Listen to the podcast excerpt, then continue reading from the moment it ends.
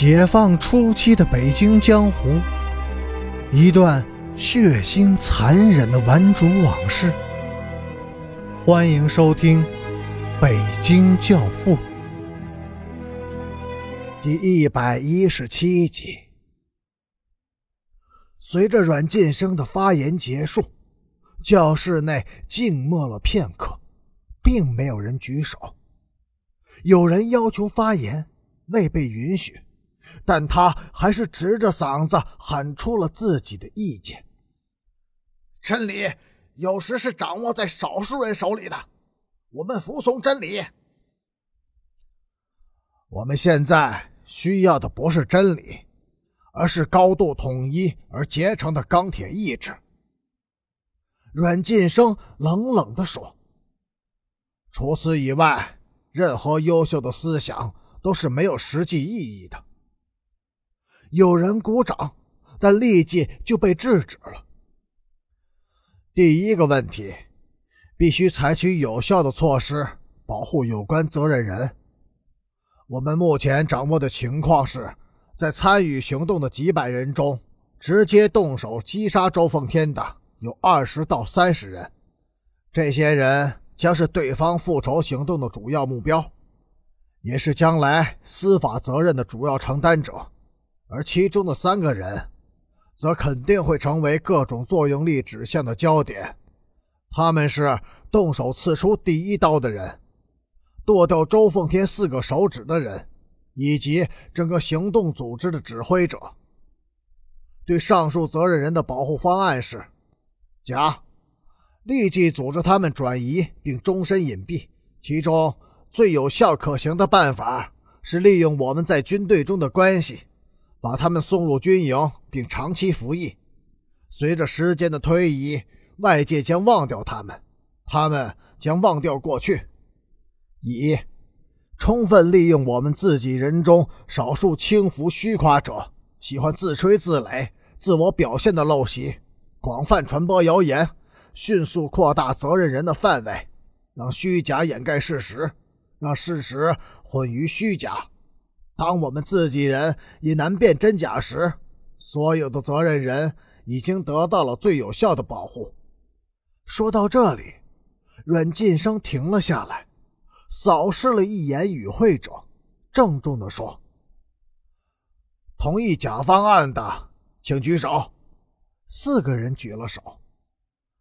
同意乙方案的，请举手。三个人稍微迟疑了一下。阮晋生自己也举起了手，四票对四票，七个人弃权。这种表决的结果，意味着每个人都可以不受约束的任意行事。个人倾向将强奸全体的意志，其后果将是灾难性的。我必须再一次向各位说明，今天在这里讨论的所有问题。